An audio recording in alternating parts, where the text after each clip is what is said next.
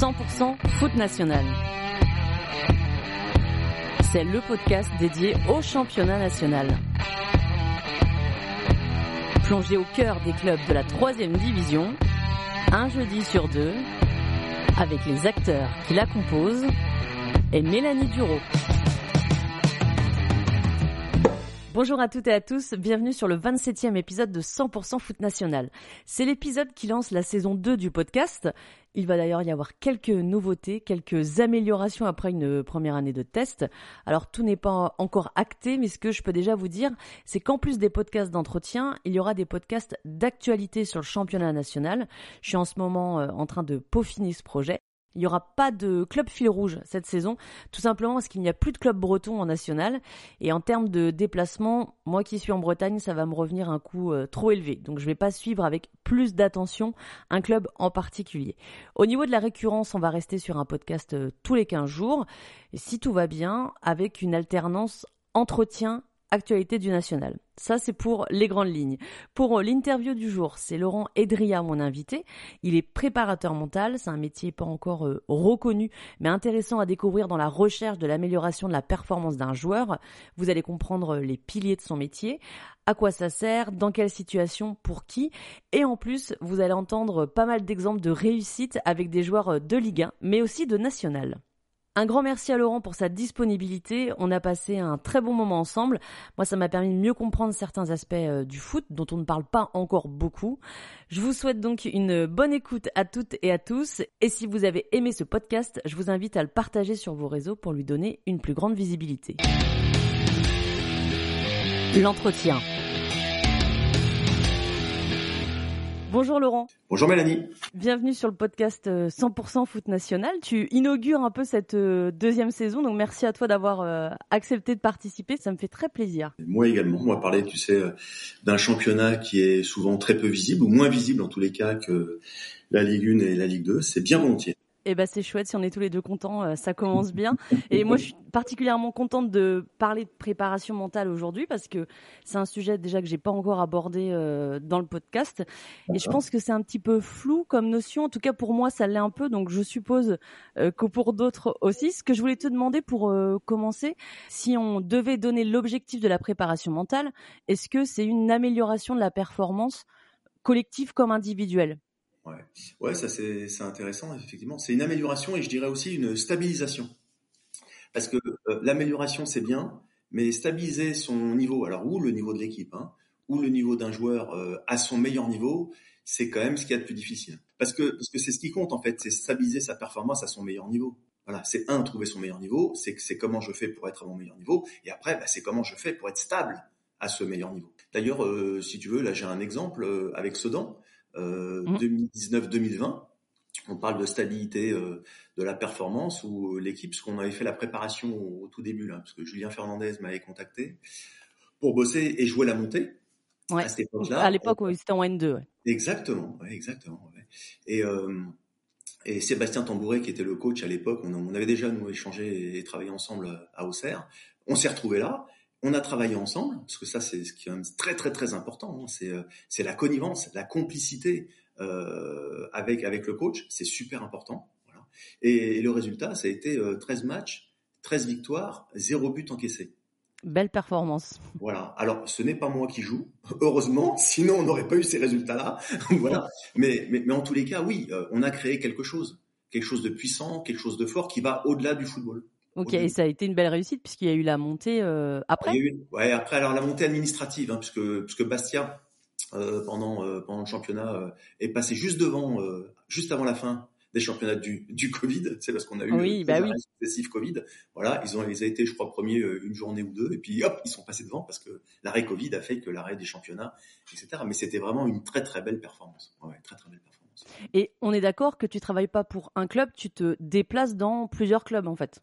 Alors, je travaille euh, rarement en fait euh, pour pour les clubs. Alors, si on, si on prend les clubs de, de national, j'ai bossé euh, et encore un peu cette année-là avec Sedan, euh, avec les clubs. Euh, moi, je travaille régulièrement et souvent pour les joueurs individuellement. Mhm.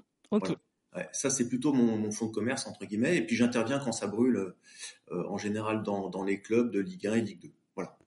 Ok, parce que là on est euh, fin juillet, c'est une période qui est calme pour toi ou enfin dans le sens est-ce qu'on va faire appel euh, à toi uniquement en cas de crise? Oui, souvent, bien sûr. Ouais. ouais, c'est quand on est dans la merde et qu'on a à peu près tout, tout essayé, on se dit bon, on ferait bien un truc qu'on n'a jamais fait, faisons un peu de mental. c'est un peu ça. Euh, alors que globalement, euh, travailler son mental, bah, ça peut être bien de le faire avant d'être dans la merde, parce que des gens gagnent mm-hmm. du temps. Hein euh, quand on est tout en bas, bah, c'est toujours un peu plus long de remonter. Alors que quand on est juste à la moitié du chemin, eh ben, c'est plus facile d'aller plus vite, surtout d'aller le plus haut possible. Voilà. J'ai un exemple d'ailleurs. J'ai un, un, exemple euh, parce qu'ils sont pas nombreux les joueurs. Alors des exemples, j'en ai. J'ai un exemple euh, d'un joueur qui, pendant la prépa de l'année dernière, m'a contacté via via son agent euh, pour travailler avec moi et développer sa performance. Euh, voilà, c'est un joueur de national qui revendique, lui maintenant, de, travailler avec un coach mental, c'est Giovanni Kanga. Du Red Star, ouais.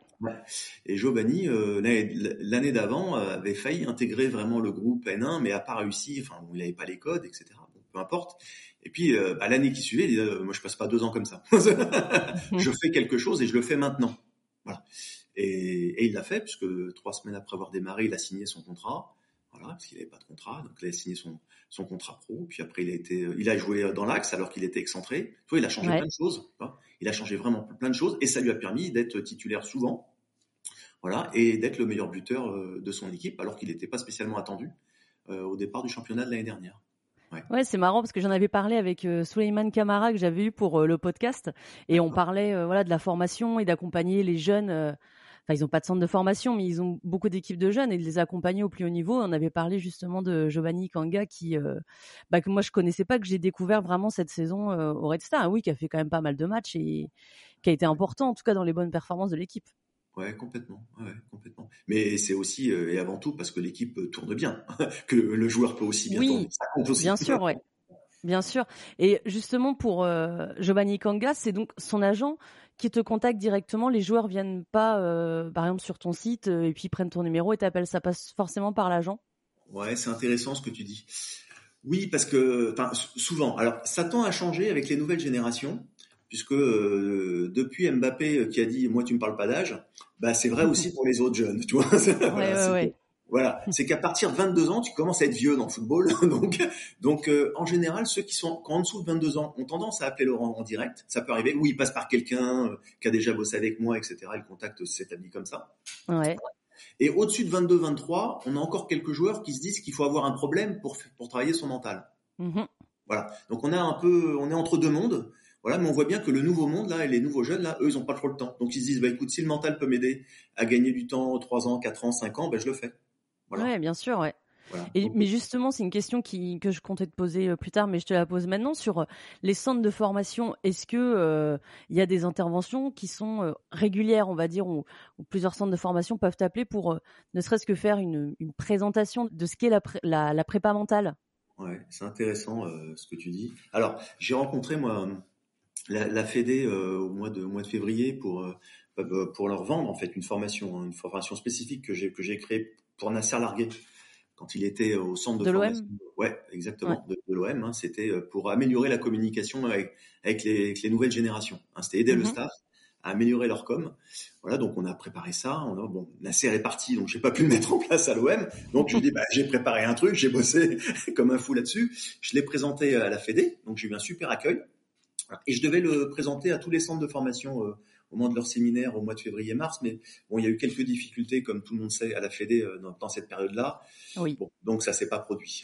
voilà. Donc. Ok, euh, d'accord. C'est un peu ça pour euh, bah, pour les aider, oui. Alors, pour répondre à ta question, il existe dans dans les centres de formation, pas tous les centres, mais dans certains centres de formation, une cellule un peu psychologique. Alors, c'est c'est rarement, à ma connaissance, hein, rarement un coach mental comme moi. C'est rarement un préparateur mental. On va plutôt aller chercher un psychologue plutôt. Hmm. Ouais, c'est plutôt ça. Euh, peut-être pour euh, pas faire trop d'erreurs, peut-être parce que notre métier encore est un peu un peu décrié aussi de temps en temps peut-être parce qu'il n'est pas encore spécialement reconnu et qu'on préfère s'appuyer, tu sais, sur un, sur un psychologue diplômé, etc., euh, pour assurer aussi les parents, ce que je comprends totalement. sur, sur quels aspects il va être décrié le métier de, de prépa mentale? Bah, On ne sait pas trop, tu sais, aujourd'hui on se dit, mais c'est quoi la préparation mentale? Euh, Moi, si je te dis, je fais de la préparation mentale avec les joueurs, moi quand je leur dis avec les joueurs ce qu'on va faire, ils sont souvent étonnés, parce qu'ils ne pensaient pas du tout à ça. ils pensaient éventuellement que j'allais peut-être les engueuler, les faire marcher sur la braise, tu vois, des, des trucs un peu, un peu sulfureux, tu vois, un, peu ouais, complexes. Ouais. Ouais. Alors que pas du tout. On va discuter entre deux potes et puis on va trouver des solutions et puis c'est tout. Hein. ça, ça, va être aussi simple que ça. Voilà. Et, et ça, euh, bah, ils attendent autre chose. Voilà. Mais ça veut dire donc c'est possible de travailler son mental? Ah oui, largement. Euh, on peut s'entraîner? Je veux dire, comme comme on va s'entraîner euh, au foot sur la technique, sur le physique, la tactique. Le, le, côté mental, ça fait, ça pourrait en tout cas faire partie d'une d'un autre secteur où on peut s'entraîner. Bien sûr, bien sûr, puisque, puisque pour moi, le, le football, le futur football, c'est justement des experts au service d'un coach. Alors mhm. aujourd'hui, on a l'expert du physique, euh, on a le kiné, euh, l'ostéo, euh, la nutrition, etc. Et le mental, bah, c'est un peu le, c'est un peu le parent pauvre. Alors pourquoi? Ça s'explique aussi un petit peu parce que le coach, bah, il veut gérer son groupe. Voilà. Donc souvent, il veut gérer son groupe, il veut aussi souvent protéger son groupe. Mais le protéger de quoi? Et c'est là où effectivement on pourrait euh, discuter et échanger beaucoup plus avec les coachs pour qu'ils sachent vraiment ce que c'est que le mental, hein, pour dédiaboliser un petit peu, puis de voir les bienfaits hein, que ça peut avoir à la fois sur le groupe et puis surtout sur, euh, sur, les joueurs en eux-mêmes, les individualités. Toi, tu travailles qu'en France? Alors, je travaille avec tous les francophones. Donc, euh, j'ai pas mal de joueurs à l'étranger, tu vois, au Portugal, en Suisse. je travaille notamment depuis très longtemps avec Jean-Pierre Ensamé, qui est l'attaquant des Young Boys de Berne. Ouais. Voilà, qui est un exemple, tu vois, de, des régularités, puisqu'on parlait de stabilisation de la performance. Bon, bah, lui, il est stable, hein, il met 30, 40 buts par saison. voilà, il n'y a pas de problème. Belle stabilité. voilà, c'est ça, c'est stable. Euh, L'année dernière, euh, il, il s'est fait malheureusement un talon d'Achille. Donc, tu vois un peu la grande difficulté de revenir à mmh. son meilleur niveau après un talon d'Achille. Ça, ça, ça a été assez, assez compliqué. Il est revenu tout de suite. Donc, on a bossé la préparation mentale, tu vois, peut aussi bosser sur cet aspect-là, hein, revenir le plus vite possible, sans appréhension, euh, à son meilleur niveau, ça compte aussi. La prépa a un poids aussi là-dessus.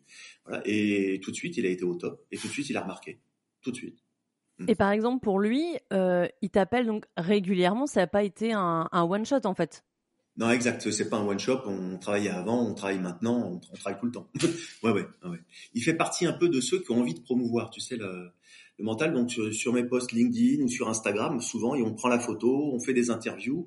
On a même fait euh, une, une séance de coaching en ligne. En ligne, c'est un ah truc assez, incroyable. ouais. Et je l'ai posté sur sur LinkedIn. Et c'est intéressant de voir un peu les comportements et surtout voir après le résultat. Parce que les résultats, c'est quoi? On fait la séance au stade. Le lendemain, le résultat, c'est qu'il met deux buts. C'est marrant parce que ça paraît un peu un peu fou quand on quand on le dit comme ça. Il a une séance et le lendemain il met un doublé. Ça paraît limite même mystique un peu. Enfin, tu vois ce que je veux dire sur euh, l'effet qui est quand même euh, quasi immédiat là pour le coup. Ouais. Je comprends, mais en fait, c'est le même effet qu'un coach quand il va préparer ses attaquants, qui va faire une spécifique attaquant et qui va dire, bah, aujourd'hui, on va, on va, on va travailler euh, les centres en retrait. Bon, bah, tu peux être sûr que le match d'après, souvent, tu as un but sur, sur un centre en retrait. Hein. Voilà, c'est tout. C'est aussi simple. Ce que tu bosses, bah, tu vas le restituer. Voilà, c'est basique, c'est simple, simple. Mais comme le mental, c'est peu connu, bah, forcément, on va diaboliser un peu plus. Mais c'est vrai qu'on se dit comment on peut travailler euh, le mental parce que sur euh, la prépa physique, on voit ce que font les préparateurs euh, physiques, sur la tactique aussi, les coups de pied arrêtés, etc. Mais sur le mental, on se dit comment on peut travailler ça finalement? Ouais, c'est très juste. oui, mais alors, tu sais, c'est un peu comme la fin d'un match où on dit oh, on a lâché mentalement. On va lâcher mentalement, mais ça veut dire quoi lâcher mentalement? Il faudrait demander, il faudrait pousser le, le, joueur à le dire, ou le coach à le dire, on a lâché mentalement, mais ça veut dire quoi en fait? Qu'est-ce qu'on a fait de mental? Il y a un truc où on lâche dans la tête? On ne sait pas mmh. trop ce que c'est finalement. Mmh. Non, moi je crois que le mental, c'est euh, un mélange d'émotions. C'est qu'est-ce qu'on fait de l'émotion qui nous arrive quand on rate un penalty, par exemple? Hein, qu'est-ce qu'on fait de l'émotion quand on domine, on domine, on domine, et puis on prend un but en contre? Voilà. C'est comment on la gère cette émotion-là, ou comment on s'en sert pour nous aider à aller de l'avant.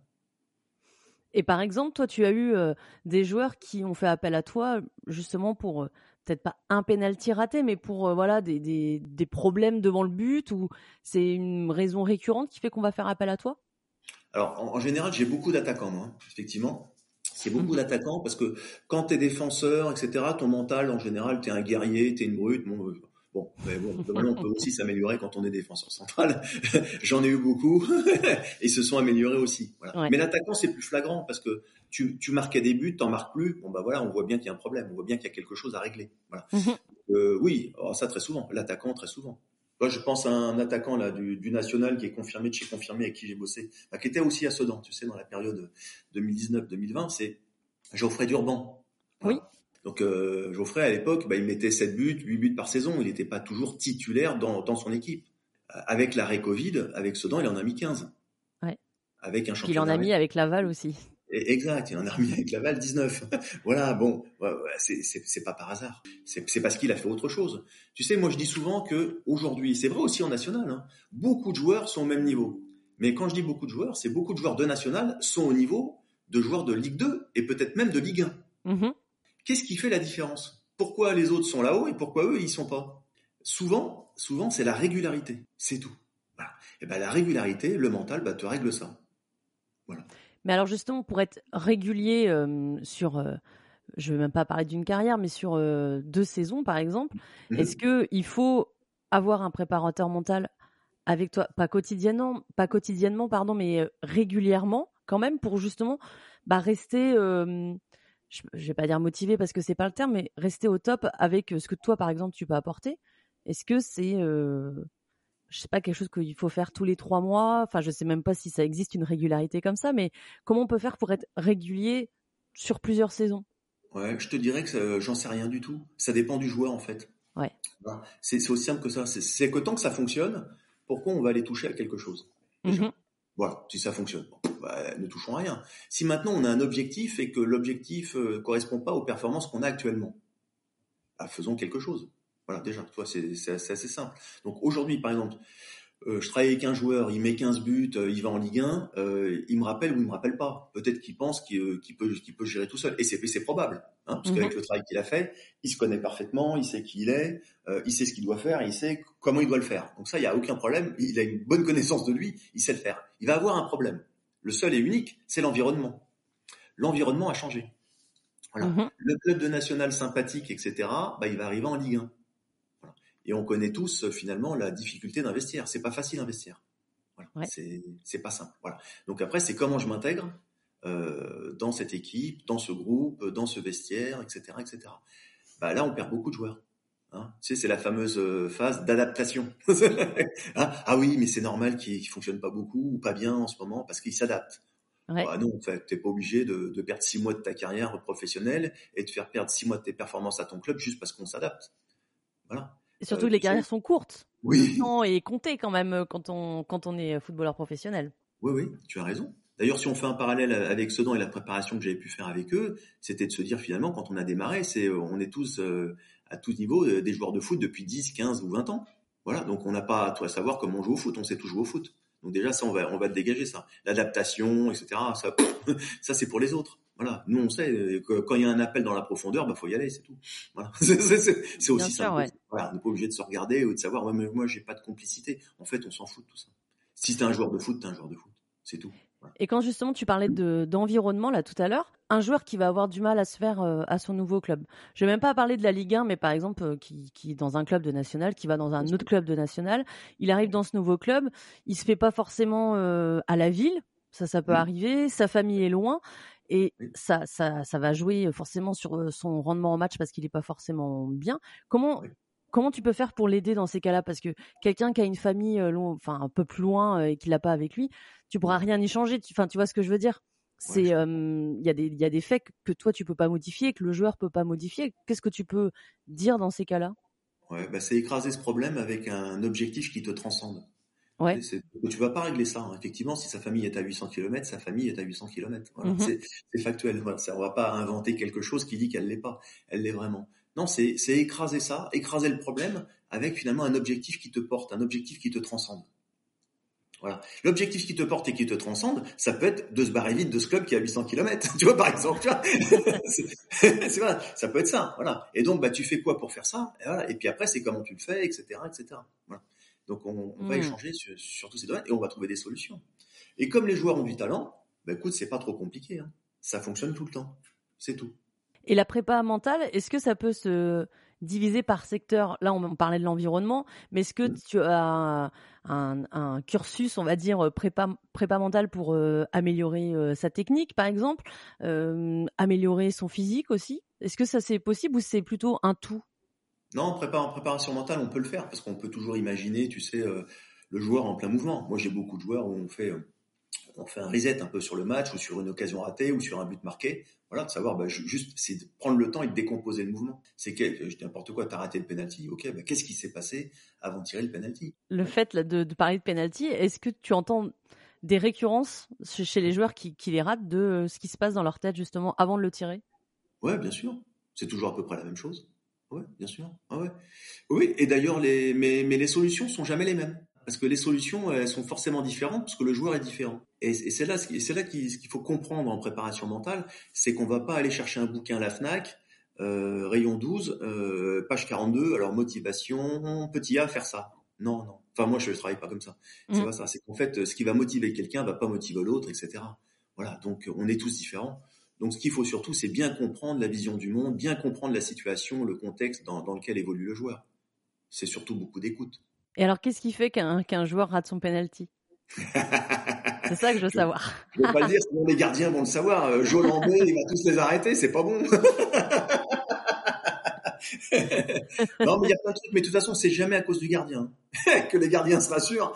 Euh, c'est souvent le joueur qui, fait, qui fait que bah, il le rate. C'est tout, c'est tout. Voilà, parce que quand, quand, le joueur, tu sais, est devant le ballon, il, il voit le gardien un peu plus grand qu'il ne l'est, et puis il voit la cage un peu plus petite qu'elle ne l'est. Oui, c'est ça. Voilà, mais ça, c'est de la représentation mentale. Bien sûr. Et justement, sur euh, la façon de travailler, est-ce que euh, tu, tu, utilises des visualisations euh, positives ou, ou, des choses comme ça un peu mentales que le joueur s'imagine? Ouais, ouais, ouais, on peut imaginer une action qui va se produire, etc. Mais je fais pas trois caisses sur la visualisation parce que tout le monde en parle. Et en fait, euh, c'est bien, mais ça n'a pas la puissance absolue parce qu'après, il faut quand même que le joueur euh, ait le talent pour le faire, le geste. Donc, faisons très attention à la préparation mentale. Euh, préparons les joueurs avec les points forts, hein, et pas mm. avec ceux qu'on voudrait qu'ils aient. Hein, voilà. Sinon, on va se tromper. Voilà. Donc c'est voilà. Donc c'est pour, ça que la préparation mentale doit être encadrée pour pas faire n'importe quoi. Ouais. Et justement, tu as déjà eu un, un joueur qui euh, avait un objectif, mais qui était enfin, voilà, à côté de la plaque par rapport à son niveau, ou un objectif beaucoup trop élevé? Tout le temps. Ah, ok. non, ouais, ouais, ouais, oui, tout le temps, parce que si tu veux, euh, moi, quand on m'appelle, en général, c'est parce qu'on n'a pas atteint son objectif. Ouais. Hein donc, euh, si c'était pas, si c'était pas trompé d'objectif, il m'aurait jamais appelé. Il l'aurait atteint tout seul. Voilà. Donc, donc, donc tout le temps. Moi, j'ai pas un joueur qui vient avec le bon objectif. C'est normal. Hein. Hmm. C'est normal. Euh, euh, combien de fois, nous, en simple piéton, on pense qu'on a un objectif, on fait quelque chose, on atteint l'objectif, puis finalement, ça n'a pas trop de saveur. On se dit, bah, mhm. merde, finalement, je voulais ça, mais c'était pas vraiment ça. Non, c'est juste qu'on s'est trompé, c'était pas ça. On voulait euh, quelque chose dans ce sens-là, mais pas vraiment ça. Voilà. Donc, moi, je bosse soit sur, sur l'objectif, ça dure à peu près un quart d'heure. En un quart d'heure, on trouve le véritable objectif. L'objectif qui transcende. L'objectif qui va faire que ta performance va être stable. C'est une technique assez puissante, mais c'est un, un, quart d'heure. Faut pas plus. Voilà, faut pas plus. Et ça, c'est uniquement avec de la discussion. Ouais, tout à fait, complètement. Ah ouais, c'est de l'échange. Tu disais tout à l'heure que tu, c'était très rare quand tu allais dans, dans un club, par exemple, ce que tu as fait à Sedan, tu l'as pas forcément fait pour euh, d'autres clubs de national, par exemple? Je l'ai jamais fait. En préparation pure, préparer euh, une montée, on prépare un objectif, ça peut être une préparation maintien aussi. Hein. Ouais. Mais, préparer une équipe euh, du début, quand les joueurs arrivent, l'intégration, tout ça, jamais. Uniquement à Sedan. Mm. Et c'est quelque chose que tu aimerais refaire bah c'est eh, franchement, c'est génial. Alors déjà, moi je bosse, je bosse qu'avec les pros en permanence. Donc euh, les nationales, moi je l'ai découvert avec Sedan, je connaissais pas du tout. Voilà. Et d'ailleurs, ça m'a tellement plu, tu vois, que, que, tous les ans, je prends entre 3 et 4 joueurs euh, du national pour les amener euh, au plus haut niveau. Parce que j'ai j'étais pris là-dedans. je trouvais ça formidable, ce championnat du national. Ah oui, bon, on est plusieurs à le penser. et c'est plus, plus difficile de travailler avec euh, toute une équipe comme tu l'as fait à, à Sedan qu'en entretien individuel? Euh, Non, c'est aussi, aussi simple finalement parce que globalement, tu vas toujours avoir les mêmes choses. Hein. Tu, vas, tu vas avoir cette notion d'objectif. Donc, euh, avec un joueur, il aura son objectif et puis avec l'équipe, elle aura un objectif. Donc finalement, euh, je te dirais que pour le développement du club, c'est mieux le collectif. Parce que quand le joueur prend un coach mental, ça va pas spécialement développer le collectif, ça va développer les compétences du joueur. C'est pas mhm. pareil, c'est pas du tout la même chose. Donc euh, sur l'individuel, en tout cas, ce que tu fais euh, le plus. Oui, c'est ça. Alors, je pense que tu vas pas être content que, je dise ça, mais quand tu parles, quand tu parles beaucoup avec un joueur, est-ce qu'on peut dire que ton métier se rapproche un peu de celui d'un ou d'une psychologue qui intervient dans les clubs? Oh, je crois pas. Non, je crois pas, parce que moi, tu vois, le, le, pourquoi ça marche pas, le pourquoi il, il est malheureux parce qu'il a 800 km, ça va pas du tout m'intéresser. Mais vraiment pas. Moi, ce qui va m'intéresser, c'est pourquoi il m'a appelé. Voilà, c'est développer sa performance. Voilà, c'est pas, c'est pas autre chose. Donc moi, je vais développer sa performance. Et en développant sa performance, il va être heureux, même s'il est toujours à 800 km. Sur les, les joueurs, tu parlais, euh, voilà que certains euh, sont sur, tu, sont sur euh, ton Instagram, vont poser en photo et dire, voilà, j'ai fait appel à Laurent, ça a marché, etc. Ça donne en tout cas l'effet que c'est quand même moins tabou que de faire appel à un psychologue. Mais je peux me tromper, c'est peut-être des cas rares qui, qui viennent sur c'est bien ce que tu dis parce que pour avoir des photos avec les joueurs, c'est compliqué. Hein. mais oui, mais oui, c'est, je me non, doute. T'as raison, raison c'est parce qu'on a créé quelque chose. Alors déjà, j'ai, euh, je pense, euh, tu vois, sur mon Insta, je pense que j'ai aucun, aucun, aucune photo avec mes joueurs pro. Je pense. Sauf à part Jean-Pierre Nsamé, mmh tu vois, et Kevin Zoui. Euh, mais je pense aucun, aucun parce qu'en général, ils veulent pas que ça se sache. Ça, c'est les pros. Voilà. Les joueurs amateurs, c'est pas pareil parce que bah déjà, euh, ils font quelque chose pour eux. Ils, ils, sont un peu plus jeunes en général. Voilà. Et ils ont envie d'en faire. Donc là, ça, ça, c'est quand même assez différent. Voilà. Les joueurs pros, bah, ils gagnent déjà très bien leur vie, tu vois. Mais donc ça veut dire que c'est quand même tabou, par exemple, pour un joueur de Ligue 1, euh, de dire qu'il fait appel à un préparateur mental. Ah bah aujourd'hui, euh, si la question est la même, c'est est-ce que j'ai une photo de mes 234 joueurs professionnels? Est-ce que j'ai une photo avec eux? La réponse est non. Je n'ai pas de photo avec eux. Bien sûr, ça l'est encore. ouais. Ouais. Et tu as 200, 234 Ouais, 234 joueurs accompagnés, ouais. ouais. Ce qui est beaucoup. De, de, ah bah, en 10 ans, non Pas ah tant que ça. pas tant que ça. Pas tant que ça. Hmm. Quand, tu parlais des joueurs euh, du national que tu veux accompagner jusque la Ligue 1, par exemple, ces joueurs-là ne vont pas, euh, ne, ne, disent pas qui ils sont. Ah oui, bien sûr. Ouais, complètement. Donc c'est quand même un peu secret, toujours. C'est très juste. Bah comme c'est comme il est secret quand j'accompagne un, un, coach de Ligue 1 ou de Ligue 2 qui veut pas descendre. C'est pareil. Hmm. justement, oui, je voulais te demander si tu intervenais auprès du staff. Oui, bien sûr. Oui, bien sûr. Oui, oui euh, je peux intervenir euh, pour préparer les causeries, par exemple. C'est possible, ça peut arriver. Pour que le coach fasse une causerie qui motive euh, bien ses, ses joueurs, par exemple. Oui, alors c'est pas pour faire une meilleure causerie que le coach, mais c'est pour en faire une différente pour changer le résultat. Ouais. Tu vois? Voilà. Je dis pas qu'elle est meilleure ma causerie, mais je dis que bah, si on m'appelle, c'est qu'elles sont bonnes en fait, parce que, ça fonctionne bien. Voilà. Donc euh, voilà. Mais c'est différent. Après, moi, tu sais, c'est difficile. Hein. T'es coach, t'es dans un environnement euh, pendant euh, six mois, sept mois, avec les mêmes joueurs. se renouveler, c'est pas facile non plus. Mmh renouveler le discours, c'est pas simple. Qu'est-ce que je peux leur dire? Qu'est-ce que je pourrais leur dire de plus, etc., etc. C'est compliqué. Et en plus, surtout quand tu dis des choses et que tu que tu gagnes pas bah, ton message il devient un peu moins crédible. Voilà, alors tu, tu vas faire quoi? Tu vas dire quoi? C'est donc euh, de temps en temps appeler Laurent pour se renouveler un peu, changer un peu le discours, etc. Je pense que c'est plutôt une bonne idée. C'est un esprit d'ouverture aussi. Hein. Ouais, complètement, ouais. C'est de l'intelligence du coach hein, euh, de faire ça, hein, de mettre son orgueil de côté, son ego, et dire moi je veux trouver des solutions pour, pour, mon équipe, pour aider mon club à pas descendre, ou pour mon équipe et même pour moi, parce que moi aussi je veux pas descendre. Bien sûr. Ouais, bien sûr. Ouais. Est-ce qu'un coach, par exemple, peut t'appeler pour euh, pour euh, que tu les aides? Enfin, je dis les parce que justement lui et puis euh, voilà son le coach adjoint, enfin vraiment le, staff qui, qui, est sur le banc lors d'un match. Est-ce que tu peux intervenir comme ça auprès de 4-5 personnes? Ouais, non, ça j'ai jamais fait. Non, en général j'ai le coach. Stop. Voilà. voilà. Ouais. J'ai le coach stop. voilà. sinon j'ai jamais non prépa physique, tout ça, tout, tout le reste. Non, non. non, J'ai l'équipe, les joueurs, oui, le coach, mais jamais jamais l'intégralité du staff. Non alors ça veut dire que quand tu rencontres euh, un coach, que tu travailles avec lui, euh, mm. ça se fait forcément en dehors du club Ah oui, c'est par téléphone. Je ah, travaille essentiellement et je peux presque dire exclusivement par téléphone. Ouais. D'accord, donc c'est d'où le fait que ça puisse euh, facilement rester secret aussi. Ah oui, c'est simple, hein, il n'y a pas de rencontre. voilà, c'est aussi simple que ça. Je me déplace, hein, de temps en temps, j'ai des joueurs qui me demandent de, venir, donc je viens. Je viens aussi de temps en temps pour suivre mes joueurs, pour voir comment ils jouent sans ballon, parce que c'est important. Parce qu'à la télé, euh, on voit que quand le ballon est là, donc ça c'est plus embêtant. Donc je, mm. je, me déplace, je me déplace, mais pour les joueurs, oui, mais sinon c'est que du téléphone, parce qu'il est difficile de toute façon de préparer les matchs euh, en étant partout. Voilà. Oui, peux pas être à Strasbourg euh, en même temps à Nice, c'est pas jouable, c'est pas possible. Est-ce que tu sais combien vous êtes dans la profession? En France, on va dire, qui s'occupe euh, voilà sur les, les, championnats français écoute, je te dirais des bêtises. Ouais. Je te dirais des bêtises parce que c'est ta raison, on devrait peut-être créer un syndicat professionnel, tu vois, pour répertorier. Déjà, ce serait peut-être bien. Euh, je pense qu'on n'est pas nombreux. Alors moi, je suis spécifique football déjà. Ok. Je fais que du foot. Euh, je pense pas qu'il y ait un seul prépa mental qui fasse que du foot.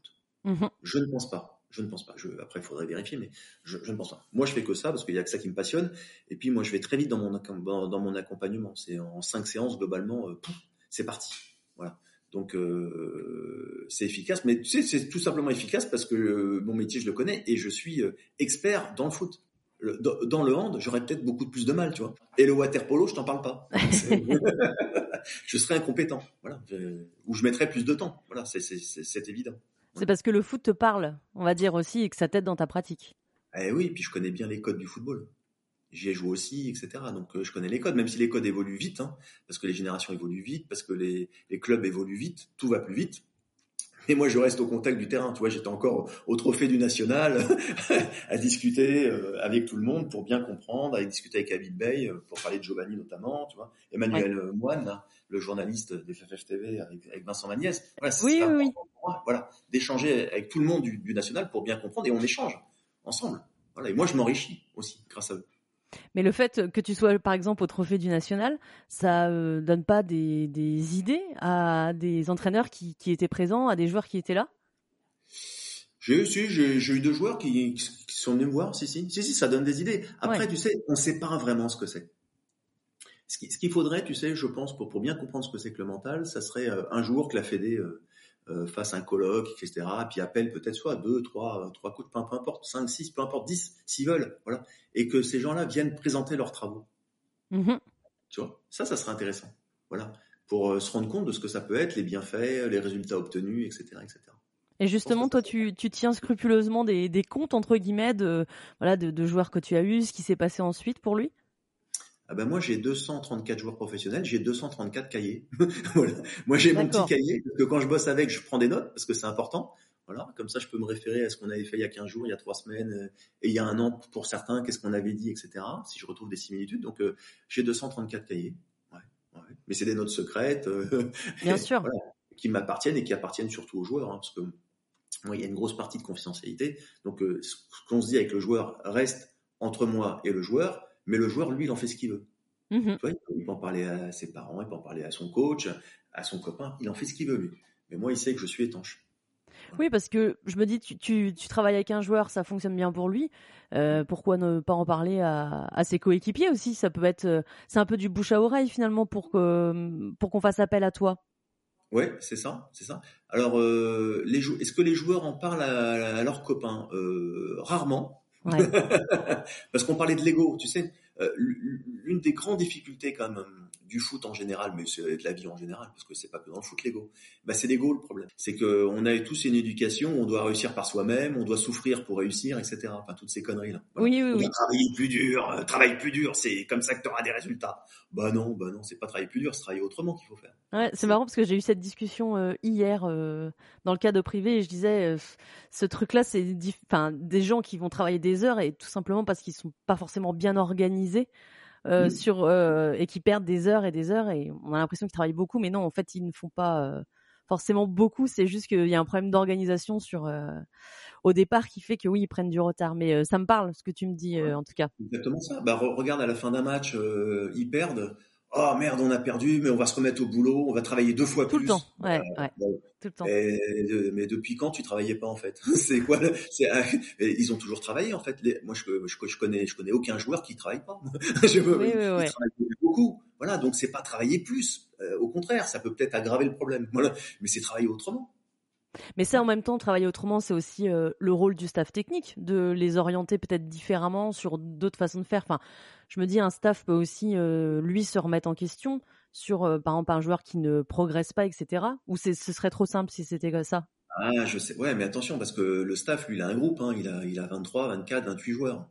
Oui. Il va avoir le temps nécessaire de faire un focus sur un joueur? Moi, je suis pas sûr. Hein. Et d'ailleurs, je conseille pas au staff. Parce que de toute façon, le staff, il a pas le temps. Voilà, lui, il a le match euh, du week-end à préparer. Ouais. Voilà, euh, il va pas aller perdre trop de temps avec un joueur qui pourrait peut-être peut-être facilement remplacer par un autre. Et il mhm. dira, bah, je, verrai ça la semaine prochaine. ouais. Sauf que l'autre joueur, il a eu des bonnes performances. Bah, le truc qu'on verra la semaine prochaine, bah, on le voit plus du tout parce que comme on a mis un autre qui fait, qui donne satisfaction, bah, du coup, on passe à autre chose. Est-ce que tu as déjà eu des joueurs, euh, parce que ça, je, dis un peu les, les, les, trucs qu'on lit ou qu'on entend euh, voilà, sur, sur, le foot, mais des joueurs qui n'ont pas supporté le poids d'un transfert, par exemple, qui ont été achetés très cher et euh, parce qu'ils parce qu'ils faisaient de bonnes performances, arrivés dans leur nouveau club qui les a payés très cher, bah, les résultats suivent pas. Ça, ça t'est déjà arrivé qu'on te sollicite par rapport à ça? Oui, mais ça, c'est des trucs de journalistes, ça. C'est en fait. Euh, oui, c'est pour ça que je te pose la question. ouais, ouais, ouais, Non, le, le problème, c'est pas l'argent, en fait, c'est le nouvel environnement. Ouais. Ils rentrent dans un nouvel environnement. Alors après, on va trouver une excuse ou un truc en disant, bah, c'est le montant du transfert qui fait que c'est lourd à porter. Bah, c'est pas ça du tout. C'est parce que l'environnement, il n'est pas du tout maîtrisé. Voilà. Il, il a plus ses points de repère. C'est tout. Voilà. Mm. après, on va lui mettre le, le problème de, de l'argent, mais c'est pas du tout un problème d'argent. Tu sais, c'est comme jouer au foot. Est-ce que tu joues mieux au foot euh, quand tu gagnes de, 200 millions ou quand tu gagnes 3000, 3000 euh, euros? Tu vas donner le meilleur de toi-même. Mais c'est, c'est, c'est pareil, si tu es habité par un truc, euh, un objectif qui te plaît vraiment, qui te transcende, que tu gagnes 3000 ou 200 millions, tu vas jouer à ton meilleur niveau. Oui. C'est tout. Voilà, voilà. Faut juste trouver le truc, c'est tout. Mm. Donc les histoires du poids du transfert, ça, on, on oublie. Non, non, non, c'est un problème environnemental. C'est que le joueur n'a pas compris dans quel environnement il était. Il a un environnement qui pour lui est hostile. Euh, peut-être que je sais pas un joueur lui a lui a pas fait un sourire le matin, euh, l'après-midi le coach a oublié de lui dire au revoir et puis il commence à se faire à se faire des films, euh, le mmh. kiné l'a pris en retard, enfin toi et on se monte une histoire et on se dit ah putain je suis pas bien ici. Hein.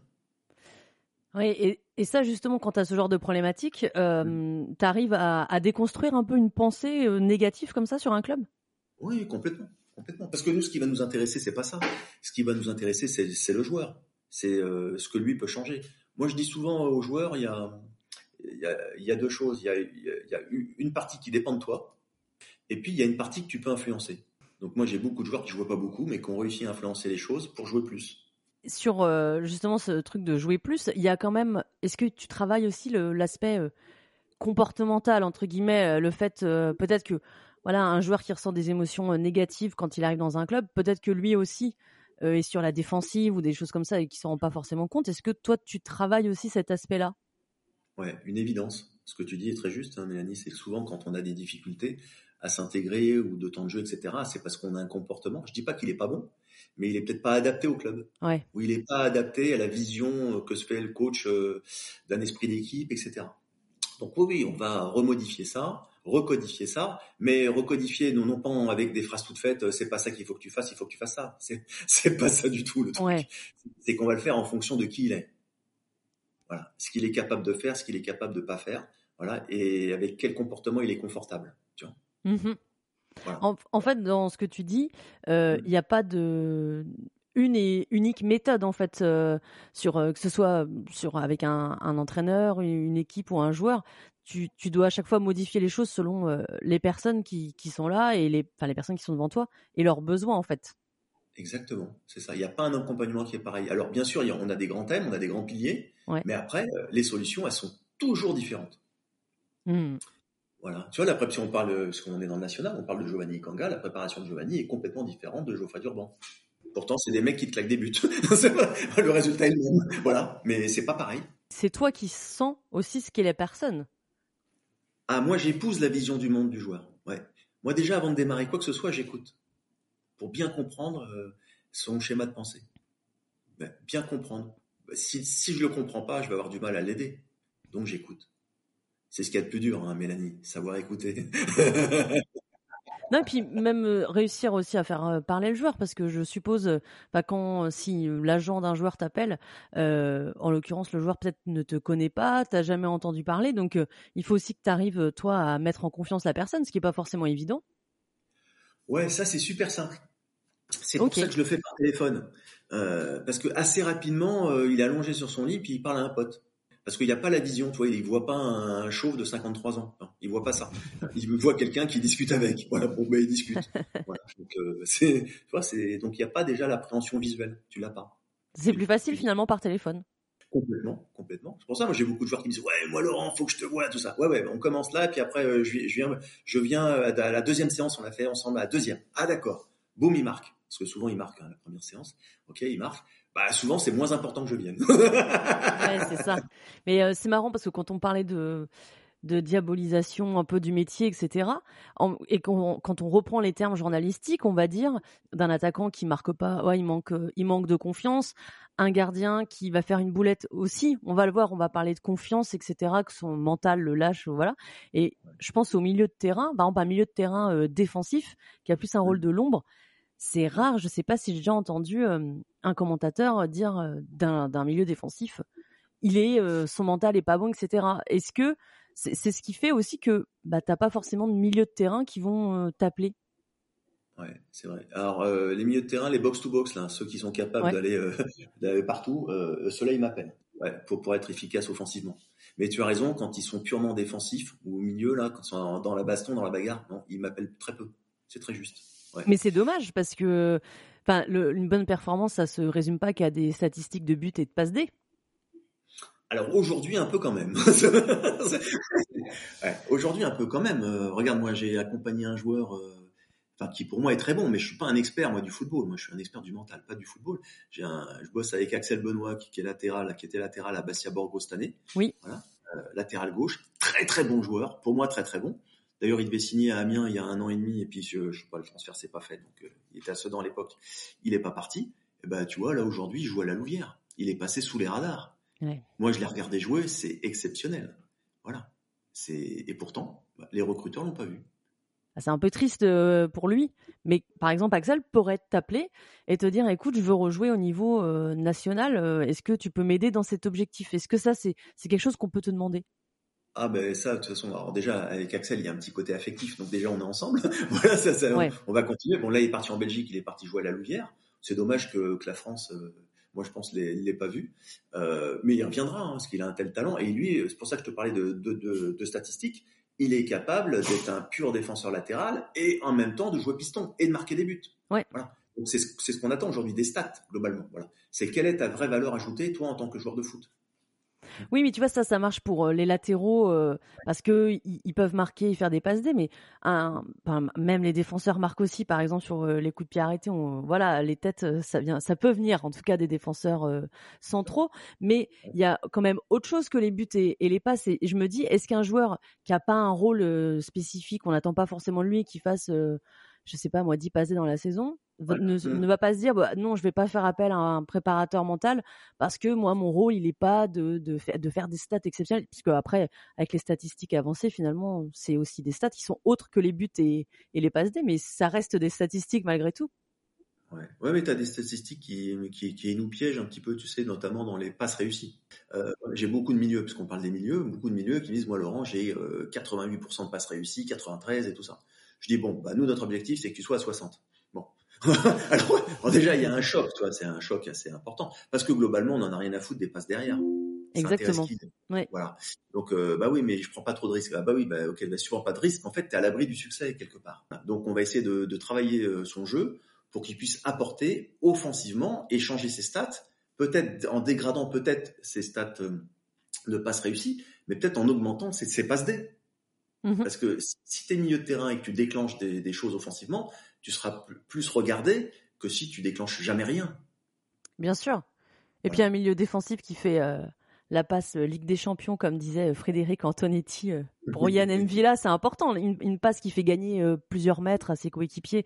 Je veux dire, c'est aussi des statistiques, mais dont on parle moins, qui sont moins visuelles peut-être qu'un but ou, une passe D d'être à, la dernière passe, quoi.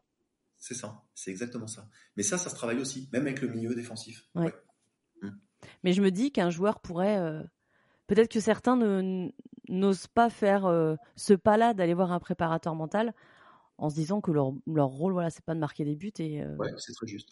Ouais. Mais de toute façon, travailler avec moi ou avec un autre préparateur mental, même si je ne connais pas leur technique, c'est de toute façon développer la performance. Mmh voilà. Donc, si aujourd'hui on est, je sais pas moi, si on est à 10, et eh ben demain on sera à 11 ou à 12. Ouais. C'est ce que je dis souvent à un coach. Il me dit ouais mais Laurent, le mental c'est quoi? Je dis bah ça permet ça, ça, ça. Il me dit ouais ok mais c'est combien de points? Je dis moi j'en sais rien combien c'est de points. Mm. Combien de points peut faire gagner le mental euh, à la fin d'un championnat?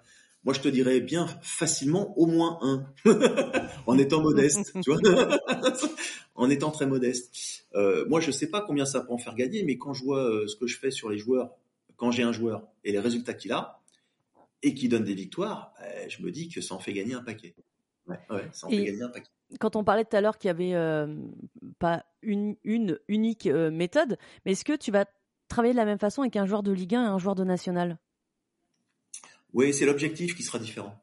Ouais. C'est l'objectif qui sera souvent différent, mais sinon la, structure euh, est la même. On va toujours bosser sur l'environnement, voilà, sur la stabilisation de la performance, voilà, et, puis sur son identité, parce que ça c'est le deuxième problème en fait hein, du joueur de football, c'est l'identité. C'est euh, est-ce qu'on me fait jouer à mon poste? Est-ce que j'arrive à exprimer mon football? Est-ce que j'ai trop épousé euh, l'ADN de, de, l'équipe? Voilà. Est-ce que je me suis un peu oublié? Mmh. Ou l'inverse, est-ce que je joue trop avec mes qualités et j'ai complètement oublié l'ADN de l'équipe et du coup, bah, je vais pas jouer longtemps? Voilà, c'est ça, la grande difficulté, c'est ça, hein, c'est cette dualité finalement entre euh, l'identité de l'équipe et l'identité du joueur. Il y a un équilibre à trouver qui est très difficile à trouver. Et un, enfin, les joueurs, de manière générale, ils se posent cette question de leur identité quand tu les rencontres? Ah, Souvent, ils sont très mal. Ils sont très mal parce qu'ils n'arrivent pas à exploiter leur, leur identité. Ils savent pas ce que c'est.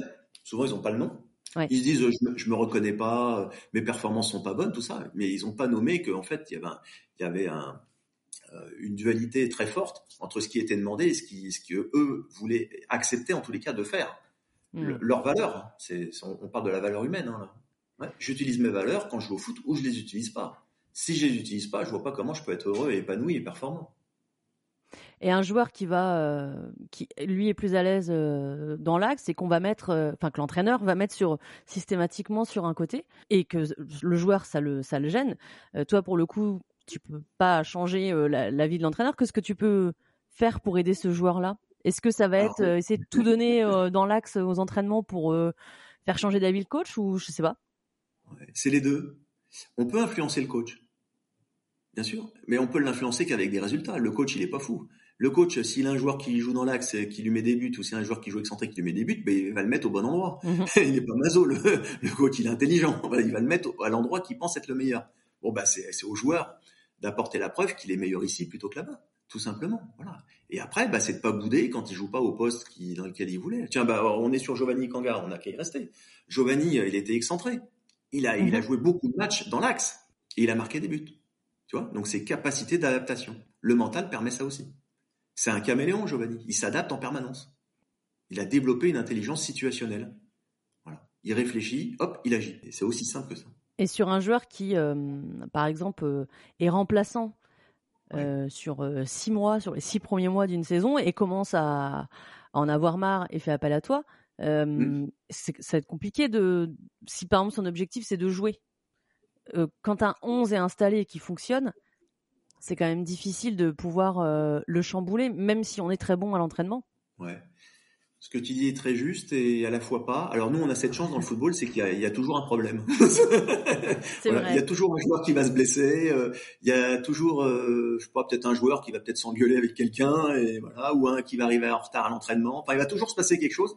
C'est pour ça que je dis toujours aux joueurs qui jouent pas, je dis attends, ça va venir. Et on travaille maintenant. Elle dit non, mais je travaillerai quand je serai à nouveau dans le 11 Non, non, non, non, non, non. On fait la préparation mentale maintenant, comme ça.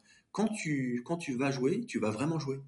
hein, tu vas pas mettre 20 euh, minutes à te mettre dans le jeu ou deux matchs pour reprendre le rythme. Ça, ça va intéresser personne. Le coach, s'il te fait jouer demain, alors que t'as pas joué pendant six mois, c'est pour que tu sois bon demain. C'est pas pour que tu sois bon dans une semaine. Ça va pas l'intéresser du tout. Voilà. Donc euh, il faut aider les coachs aussi à prendre les bonnes décisions, mais il faut aussi que les joueurs prennent les bonnes décisions. J'ai bossé avec euh, Fodé Ballo-Touré, qui est au Milan AC cette année. Il jouait pas parce qu'il y, a Théo Hernandez qui est qui est devant et qui est quand même voilà qui est quand même il aura une statue lui, au Milan AC. Donc c'était pas simple. On a réussi à le faire jouer. Il a mis son premier but euh, professionnel. Voilà. il a joué en Champions League euh, contre Chelsea. Ouais, on, a quand même pu faire des choses. Il se passe pas rien. Voilà, il se passe jamais rien. Mais pour qu'il se passe quelque chose, faut faire des choses différentes je dis souvent, voilà, tu, tu, tu, tu fais toujours la même chose, bah, il se passera toujours la même chose. Et si tu changes quelque chose, eh bah, tu auras un résultat différent. Voilà. C'est ce en quoi le mental peut, peut apporter. Hein. C'est Aujourd'hui, le mental, euh, très peu le font. C'est ce que je disais tout à l'heure. C'est Beaucoup de joueurs sont au même niveau. Beaucoup, beaucoup, beaucoup, beaucoup. La différence, elle se fait sur le mental. Et la diététique maintenant. Mais les différences, ça peuvent pas se faire ailleurs. Tout le monde court vite, tout le monde saute haut. voilà, c'est tout le monde est bien formé, tout le monde sait faire une passe. Bon bah voilà, c'est tu vas te différencier comment? Bah fais un truc que les autres font pas. Moi j'ai eu beaucoup de joueurs moi qui voulaient jouer en Angleterre. bon, bah, ils sont partis jouer en Angleterre. Tu vois, c'est un, objectif, ça, quand même. Ça, c'est un objectif sportif. Ah, quand tu as un objectif, tu, peux le faire. Et aller jouer en Angleterre, c'est quand même top. Enfin, pour beaucoup de joueurs, c'est un peu le Graal. Ouais, carrément. Ouais. Et donc, quand, tu interviens, finalement, la première chose à faire, on est d'accord, c'est définir un objectif euh, réalisable. Ouais, euh, non, la première chose, c'est bien comprendre le joueur, bien comprendre sa vision du monde, bien savoir qui il est, mmh sa construction mentale, ça c'est super important. Après, c'est que lui comprenne bien son environnement dans lequel il évolue, voilà, qu'il maîtrise bien ça, voilà, qu'il bah, ait les codes, hein, tout simplement, de, de, ce qu'il vit, de ce qu'il veut aujourd'hui. Et puis après, ouais, c'est travailler sur l'objectif. Je dis souvent, c'est, on va pas chercher un objectif euh, pour bosser dessus, etc. On va chercher un objectif qui te porte tu sais, qui va te filer la motivation. Le truc qui fait waouh, tu, tu te lèves le matin, il est 5 heures du matin, mais t'en as rien à foutre. tu es content de te lever à 5 heures du mat. Parce que ton objectif, il fait waouh. C'est celui-là qu'il faut. Et ça, en plus, c'est un conseil qu'on peut euh, prendre pour, euh, pour notre vie de tous les jours, sans être euh, footballeur au final. D'avoir un objectif comme ça qui te, qui te transcende. Ouais, c'est ça, bien sûr. D'ailleurs, c'est pour ça que tu peux prendre beaucoup de joueurs qui rêvent de jouer au Barça ou au Real tu leur dis euh, bon bah voilà, tu rêves de ça, est-ce que tu es prêt à te lever à 5 heures du matin pour ça? Souvent sa réponse est non. Donc c'est pas celui-là. voilà, c'est beaucoup de conversations, euh, c'est exister socialement aussi. c'est aussi ça. Ça donne de la conversation. Euh, c'est quoi ton objectif? Bah moi je veux jouer au PSG ou moi je veux jouer là, je veux jouer là. Ouais, d'accord. Mais concrètement, qu'est-ce que tu fais? Est-ce que tu as le niveau, est-ce que tu as le talent pour le faire? Et qu'est-ce que tu fais pour l'atteindre? Bah, là souvent on est un peu plus sec. Ou alors on dit ouais mais là j'ai un super coach, il va m'aider. Lui il est en train de révéler le, meilleur que j'ai en moi. Ouais, sauf que le coach il en a 30 des joueurs. Il va pas t'aider tout le temps. Il n'est pas à ton service. Il est au service de l'équipe. Ton rôle c'est aussi de les bouger un peu, pas les braquer non plus, mais voilà de, leur poser vraiment devant les yeux ce qu'ils sont réellement et euh, et voilà, j'imagine qu'un joueur euh, qui te dit moi euh, ce que je veux c'est jouer au Real Madrid, et, euh, et qui joue euh, en national, c'est euh, bon, il y a, y, a y a, des pas quand même à faire avant et peut-être que le fait de les bouger, ça leur donne une prise de conscience aussi qu'ils avaient peut-être pas. Oui, c'est ça, parce que bah et puis c'est un environnement. Tu sais, souvent quand t'es joueur de foot, t'as des parents, t'es marié, enfin voilà, et, et, tout le monde t'aime. Donc comme tout le monde t'aime, il y a personne qui va te dire, hey, Coco, euh, atterris. voilà, il y a personne qui va te dire ça. Tout le monde va dire, ouais, super, t'as raison. De toute façon, t'es meilleur que l'autre. J'ai regardé le match du Real ce week-end.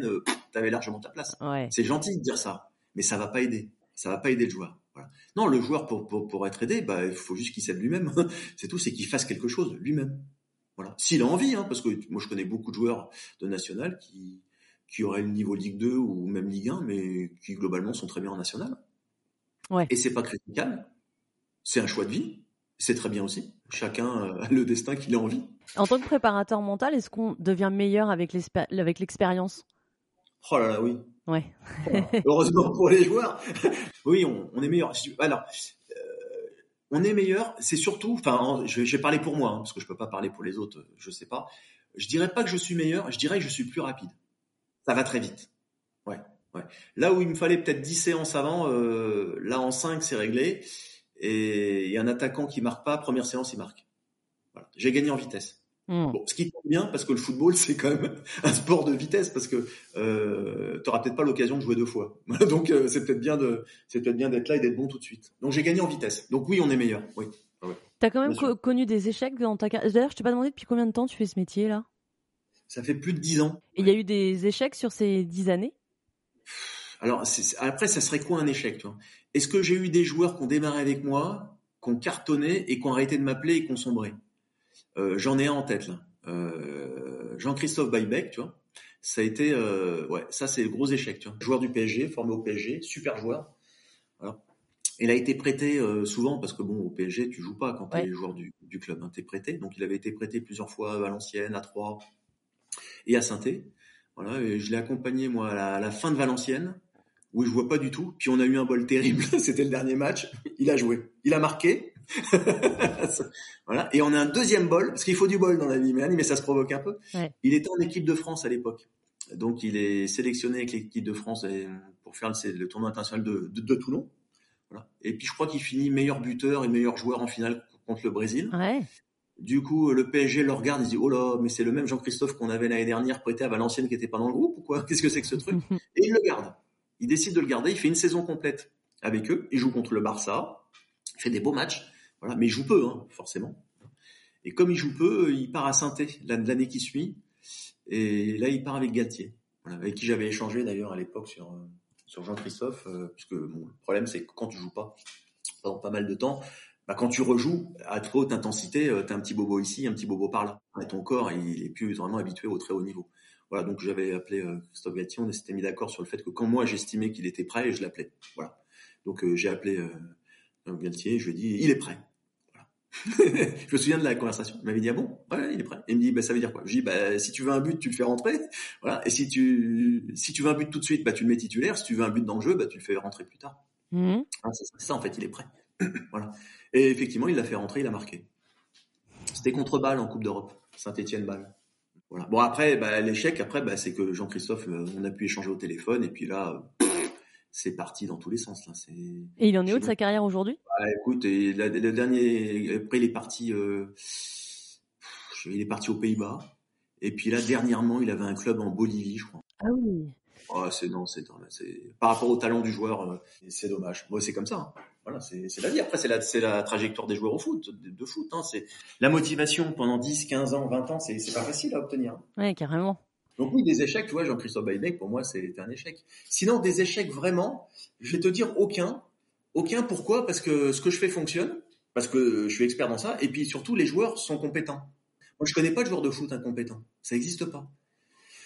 Dans les entreprises, parce que moi, au tout début, tu sais, quand j'ai commencé à faire du mental, quand j'ai comme, puisque j'étais mon ancien dirigeant de, de, grands groupes, okay. j'ai démarré par coacher euh, finalement des, des dirigeants. Voilà. Et, les dirigeants, les chefs de service, les patrons de département, etc. Bah, il y a des gens aussi incompétents dans les entreprises. Il y en a même beaucoup. Mmh. Il y en a même beaucoup euh, que tu as pas dans le football. Dans le football, tu es joueur de foot, tu as un contrat, tu as quelque chose à faire ici. Et c'est pour ça que je, souvent on se moquait de moi quand j'ai changé, parce que je faisais les dirigeants et je suis parti dans, dans le football et mes, mes, mes, anciens copains, qui sont encore copains pour certains, qui sont encore dans, dans les entreprises, me disent ah non ça doit être dur hein, parce qu'ils sont bêtes les joueurs de foot. Alors ce un, les joueurs de foot sont loin d'être bêtes, voilà heureusement, voilà. Et puis surtout moi je leur dis souvent bah au moins eux ils sont compétents. voilà parce que voilà un joueur de foot on lui a jamais donné son contrat, il a été le chercher. Voilà, il a bossé, il l'a eu, il l'a obtenu et pour être euh, joueur professionnel c'est très très très compliqué. Voilà. Donc euh, les joueurs de foot sont compétents. C'est pour ça que ça fonctionne, hein, le coaching mental. Hein. C'est pas pour d'autres raisons. C'est juste parce que les mecs sont compétents. Oui, et puis ils sont acteurs euh, aussi de, du changement. C'est ça, complètement. On est là-dessus. Et si, euh, parce qu'on a parlé un peu d'échecs, mais si tu, tu, devais nous dire ta plus grande réussite, et déjà est-ce que c'est possible ou est-ce que c'est quelqu'un qui dont l'identité ne peut être dévoilée? Ah. ah. je crois qu'il a raccroché les crampons. On peut peut-être en parler. Euh, j'ai bossé avec Floyd Haïté, oui. qui était un bon joueur, hein, un bon joueur de Ligue 1, et qui voulait justement aller en Angleterre. Voilà. Et il jouait à l'époque à Bastia. Euh, il voulait partir en Angleterre et euh, bon, il a eu des blessures, euh, il avait pas le, il avait pas les stats, on, s'est débrouillé pour qu'il ait des stats. À l'époque, il y avait Seko Fofana qui jouait avec lui. Donc, euh, bah, tu vois, j'avais influencé aussi le jeu de Seko Fofana, tu vois, pour, mhm. que, pour que Floyd ait des, des ballons, tu vois, par exemple. voilà. Euh, donc, Seko est content, il a marqué son premier but en Ligue 1. Il saura peut-être qu'un jour que c'est grâce à moi. voilà. Et puis après, euh, Floyd a eu les ballons et donc il a pu mettre des buts. Et il est parti à Fulham. Il a atteint son objectif. Et c'est bien parce que, bon, franchement, aller en première ligue, c'est quand même réservé à des sacrés joueurs. Et, Floyd, je pense pas qu'il était programmé, tu vois, pour, pour y aller. Mais il avait envie d'y aller et il s'est donné les moyens d'y aller. Voilà, voilà quelqu'un qui a fait quelque chose pour sa carrière. Et il a continué à faire appel à toi par euh, la suite, après Bastia Non, non, c'est le problème, c'est quand tu as atteint ton objectif, globalement, tu n'en as plus. Alors après, il faut se renouveler, il faut changer l'objectif. Mais bon, quand tu as déjà pour toi le plus grand des objectifs qui était de jouer en première ligue, bon, ça s'est arrêté là. Oui, donc c'est pas plus mal non plus, hein, parce que globalement, voilà, c'est bien aussi. Euh, moi, je suis pas, je suis pas une canne pour les joueurs. Moi, je suis une solution, et puis après, ils vivent leur vie. Ça, c'est bien. Donc, il avait atteint son objectif, son rêve. Il l'a atteint. Ben, écoute, moi, j'étais très content pour lui. Lui aussi, son agent aussi, hein, parce que tout le monde est content en général quand on va en première ligue. Bien sûr, c'est clair, c'est clair. c'est ce que je dis souvent, c'est que euh, le mental, c'est aussi de la création de valeur. Et ça, on l'a pas encore bien compris. Tu vois, tu prends un club. Bah, le club, euh, s'il fait quelque chose pour le mental, il aura d'autres résultats. Et si le club a d'autres résultats, eh ben peut-être qu'il gagnera plus de droits télé, peut-être qu'il fera une Coupe d'Europe, peut-être qu'il vendra ses joueurs un peu plus cher, etc., etc. Voilà. Et ça, c'est pas encore bien compris. Dans... C'est pas, c'est pas compris ça.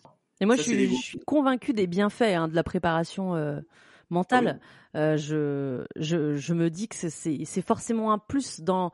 Mais comme tout à l'heure, quand tu parles de la, de la, nutrition, on en voit hein, des, des, nutritionnistes, des spécialistes du sommeil qui, qui interviennent tous ces petits gains marginaux qui aident à, à avoir une performance collective meilleure. Donc, je pense que. C'est ça. C'est exactement ça. C'est des experts. Pour moi, c'est pour moi le futur du football, c'est des experts autour d'un coach pour l'aider à avoir un groupe meilleur et que lui, avec sa tactique, avec sa vision du football, puisse mettre en place. Voilà, c'est et en ayant le choix. Parce que souvent, les coachs, ils n'ont pas beaucoup de choix. Ils ont ce jour-là ou celui-là, mais pas plus. Hein. Ils auraient plus de choix. Est-ce que pour toi, euh, et ce sera mmh. ma, ma, dernière question après, je vais te libérer, est-ce que pour toi, chaque club devrait par exemple faire appel à un, préparateur mental là en ce moment, euh, en, en pré-saison? Ouais, Ça c'est intéressant. Ouais. Moi je pense que oui. Je pense que oui. Après, la préparation mentale, c'est aussi, euh, c'est aussi pas simple parce que plusieurs fois, on m'a dit Laurent, viens dans le club, etc. Et en fait, euh, j'ai toujours hésité. D'ailleurs, j'y suis jamais allé. je reste libre. Euh, et je pense que c'est peut-être bien aussi, tu sais, de pas faire partie d'un club. Je pense parce que si si les joueurs te voient sans arrêt dans le bureau du directeur sportif ou dans celui du président ou dans celui de l'entraîneur, est-ce que ça va pas perturber un petit peu la relation que tu vas avoir avec les joueurs? Ouais.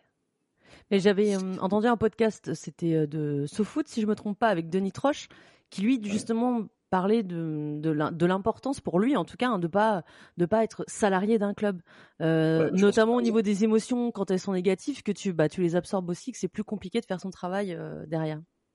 Je pense qu'il a raison. Je pense qu'il a raison. Et puis, puis surtout, c'est la vision. Tu sais, c'est ce que je dis souvent aux coachs quand ils ont du mal à travailler avec moi. Ah ouais, mais Laurent, ça, la dynamique de groupe, c'est moi. Je dis non, c'est pas toi. Parce que toi, tu peux pas le faire aussi bien que moi. Pour deux raisons. C'est que, un, moi, je suis formé. Déjà, toi, tu l'es pas. Mm. Voilà. Et, et, la deuxième raison, c'est que même si tu étais formé, même si tu étais compétent, tu pourrais pas le faire parce que tu es jugé parti. Voilà. Quand, tu vas, quand tu vas échanger avec un joueur, le joueur, il va pas te dire la moitié des trois quarts de ce qu'il me dit à moi. Ah ouais, c'est trop dangereux. le joueur, je vais dire, si je lui dis ça, est-ce qu'il va me faire jouer? Enfin, même si le coach est très ouvert et qu'il est prêt à tout entendre. Le joueur, lui, lui, il est pas prêt à tout dire. Il a trop peur. Hein, voilà. Donc, euh, donc on a un marché de dupes, si tu veux, une relation de dupes qui peut pas fonctionner. Donc, il faut une tierce personne où on va libérer un peu la parole, où le joueur va trouver lui-même ses propres solutions, et ça va être bénéfique pour le groupe. Ça va être bénéfique pour le coach. On le voit avec Sedan. Regarde cette année, Sedan a démarré là, c'était catastrophique, je crois, sur les six premiers matchs. Voilà, j'ai rebossé avec euh, avec Olivier, on s'est mis d'accord sur comment on allait fonctionner. Mais justement, en parlant d'Olivier qui, qui maintenant est coach euh, à Châteauroux, il te, vu qu'il te connaît, est-ce que il pourrait très bien faire appel à toi pour euh, pour renouveler l'expérience, par exemple? Oui, c'est une bonne. Vrai. Moi aussi, je pourrais l'appeler aussi. Je l'ai pas fait, tu vois. Mais tu m'as donné une idée, Mélanie. Je l'appelle tout à l'heure. tu as raison, oui, parce qu'il connaît. Il a vu, il a vu ses bienfaits. Oui, bien sûr. Donc tout le monde n'est pas réfractaire en tout cas à, ça et on espère que ça se développera euh, encore avec euh, avec les années. Ouais, je, moi je pense. Hein. Après, ça mettra combien de temps, je sais pas. Mais surtout, ce qu'il faudrait, c'est que les gens soient bien formés, voilà, et qu'il y ait surtout une véritable école. Je pense que ça serait bien que la, que la Fédé euh, s'empare peut-être de ça, voilà, et d'avoir des, voilà, un prépa mental certifié, voilà, FFF, je pense que ça serait pas mal. Ouais, parce, que, en soi, ça veut dire que moi, je peux, par exemple, demain euh, dire je suis préparatrice euh, mentale, et voilà, il n'y a pas, on, y a pas de diplôme ou quoi que ce soit, quoi. Tout le monde peut se bah, dire un peu préparateur mental. Bah, Mélanie, est-ce que tu as été confinée, toi, comme nous, là, pendant deux ans? Oui. bon. Alors, tu sais, il y, a une, y a une formation qui passait sur Facebook un peu partout, là, les nouvelles formations. Bah, il y en a plein qui l'ont passé cette euh, formation de préparation mentale. Et tu peux pas savoir le nombre euh, de personnes qui m'ont appelé pour me dire Laurent, je peux être ton associé, je suis formé. Ils ont fait 14 heures de formation en ligne. Ils ont jamais vu un joueur. Tu vois, ça c'est pas possible, tu vois. Voilà, c'est pour ça que je dis que en général, beaucoup de dix préparateurs euh, vendent des formations. C'est pourquoi ils vendent des formations, c'est parce qu'ils ont pas ils ont pas de joueurs. Voilà qui vendent des formations à, des gens qui, qui qui feront pas, qui jouent, qui travailleront pas, parce que en tous les cas pas dans le football, parce que c'est quand même un, c'est une activité un peu fermée, euh, voilà, donc euh, c'est c'est pas dans le foot, mais après dans, dans les autres sports c'est possible. Mmh voilà. Mais est-ce que tu pourras vivre de ton activité? Euh, Moi, j'en suis pas persuadé du tout. Non, non, non. Eh ben merci Laurent pour tous ces éclaircissements que, que tu as apportés et sur ton métier et euh, bah, finalement aussi sur euh, la formation parce que ça je savais pas en fait s'il y avait quelque chose qui existait donc ça serait peut-être bien que la, la, prochaine étape finalement ce soit ça qui est quelque chose de plus euh, officiel fait par la fédération mmh, complètement je pense. Et, là, et là ça permettrait d'avoir un essor assez important ouais bien sûr ouais tout à fait eh bien merci beaucoup Merci Mélanie. À bientôt et bonne continuation à toi. Et puis peut-être qu'on te croisera de temps en temps autour des terrains du national alors. Ah, c'est possible. Moi, je suis de région parisienne, je suis souvent Red Star. Ah. on, te croisera à Bauer alors. certainement, certainement. Merci, Merci Laurent, à bientôt. Bye. Ciao, ciao. Merci à toutes et à tous d'avoir écouté ce podcast. Si vous avez aimé cet épisode, le meilleur moyen de me soutenir, c'est tout simplement d'en parler autour de vous. Je vous invite aussi à me mettre une note de 5 étoiles sur Apple Podcast. Comme ça, ça va rendre 100% foot national plus visible et ça va me permettre de le faire découvrir au plus grand nombre. Vous pouvez aussi me suivre sur Instagram et Twitter pour échanger avec moi, avoir accès à des photos et des vidéos de mes pérégrinations autour des stades du National. À très vite pour un nouvel épisode de 100% Foot National.